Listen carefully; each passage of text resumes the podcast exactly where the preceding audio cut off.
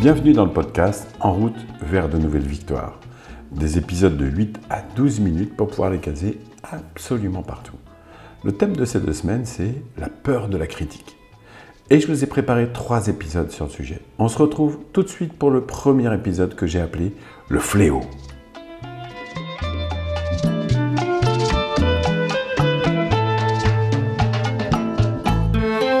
Dans l'épisode d'aujourd'hui, vous allez découvrir peur de la critique en trois parties.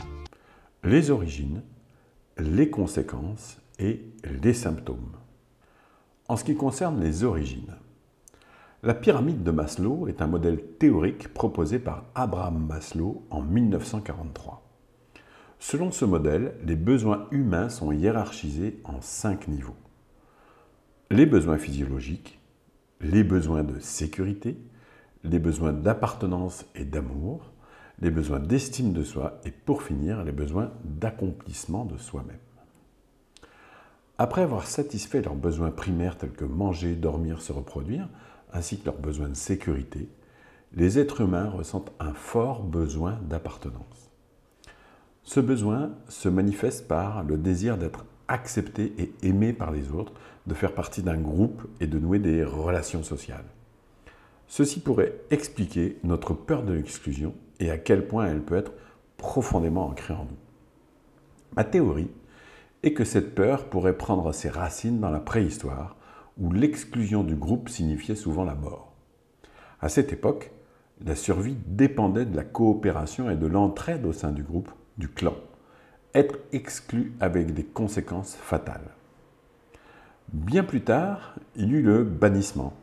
Même si vous avez découvert cette pratique en disant Astérix et Obélix, comme moi, dans la réalité, il trouve son origine dans le droit nordique et germanique ancien. Un banni voyait ses biens confisqués et pouvait être tué par quiconque le rencontrait, après un délai lui permettant de disparaître, sans que l'assassin ne risque de poursuite. On voit bien ici une certaine évolution. Dans l'exclusion, la mort était une certitude, alors que dans le bannissement, celui qui partait suffisamment loin pouvait espérer la vie. On constate aussi que cela devient une loi et du droit privant un citoyen de tout ce qu'il possède et de son lien social. Ensuite, nous avons eu l'exil, une loi qui d'ailleurs a été abrogée le 17 mai 1950 par l'Assemblée nationale française, même si cette loi était uniquement destinée aux familles régnant sur le pays, elle visait à exclure des personnes de leur propre pays. Avec tout ça, je trouve presque normal que nous soyons terrorisés à l'idée d'être rejetés par les autres. Aujourd'hui, les ados s'habillent tous pareils et ont les mêmes coupes de cheveux, comme nous l'avons fait avant eux. Aujourd'hui, la mode dicte ces règles que nous suivons dans notre grande majorité. Elle surfe sur cette peur sous-jacente de l'exclusion. Alors maintenant, les conséquences. Pour moi, la peur de la critique, ou le pouvoir que nous donnons au regard des autres, n'est qu'une version moderne de cette peur de l'exclusion. Être critiqué peut être perçu comme un rejet social et donc comme une menace pour notre besoin d'appartenance. Cette peur peut nous amener à éviter les situations où nous pourrions être critiqués ou jugés, ce qui peut limiter notre capacité à prendre des risques et à nous exprimer pleinement. La peur de la critique nous enlève l'idée même d'avoir des initiatives, détruit notre imagination, limite notre individualité et par-dessus tout affaiblit notre confiance en soi et supprime toute estime de soi-même. La peur de la critique peut nous empêcher de prendre le contrôle de notre vie. Cela veut dire que c'est notre peur de ce que peuvent penser les autres qui contrôle notre vie. En clair, vous supposez ce que l'on peut penser de vous et vous agissez en conséquence. C'est donc votre supposition de ce que peuvent penser les autres qui dirige votre vie. Et là, nous sommes, vous êtes dans de la science-fiction. Je vous provoque pour que vous révoltiez contre vous-même. Si vous laissez les opinions supposées des autres dicter vos choix et vos actions, alors vous ne vivez pas pleinement votre vie selon vos propres désirs et aspirations. Je vais être très clair. Vous ferez partie de celles et ceux qui, au moment de mourir, disent que leur plus grand regret est de ne pas avoir vécu la vie qu'ils voulaient vivre mais celle que les autres ont choisie pour eux. La peur de la critique nourrit inlassablement le regret qui s'enroule autour de vous. Il est important de se rappeler que nous sommes les seuls maîtres de notre vie et que nous avons le pouvoir de prendre des décisions qui nous rendent heureux et épanouis. En surmontant la peur de la critique, nous pouvons prendre le contrôle de notre vie et vivre selon nos propres choix. Il est normal d'avoir peur de la critique, mais il est important de ne jamais laisser cette peur nous empêcher de réaliser nos rêves. En apprenant à gérer cette peur, nous pouvons développer notre confiance en nous et vivre une vie plus authentique et épanouissante. Alors les symptômes maintenant. Voici quatre comportements qui ont retenu mon attention et qui peuvent vous permettre de savoir si vous vivez avec cette peur qui détruit l'initiative et le courage. Premier symptôme que j'ai euh, retenu, le manque de personnalité. C'est-à-dire une certaine incapacité à prendre des décisions fermes et être très mal à l'aise pour exprimer des opinions définitives.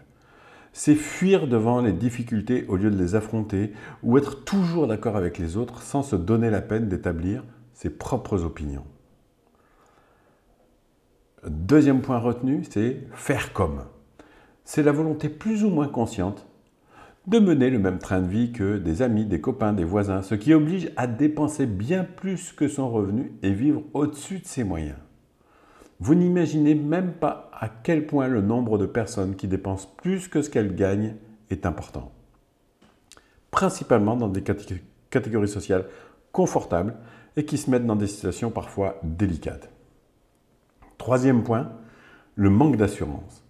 Quand vous parlez à des inconnus ou des étrangers, en dehors des étrangers hors de votre zone de confort collective, en fait, vous êtes nerveux, timide.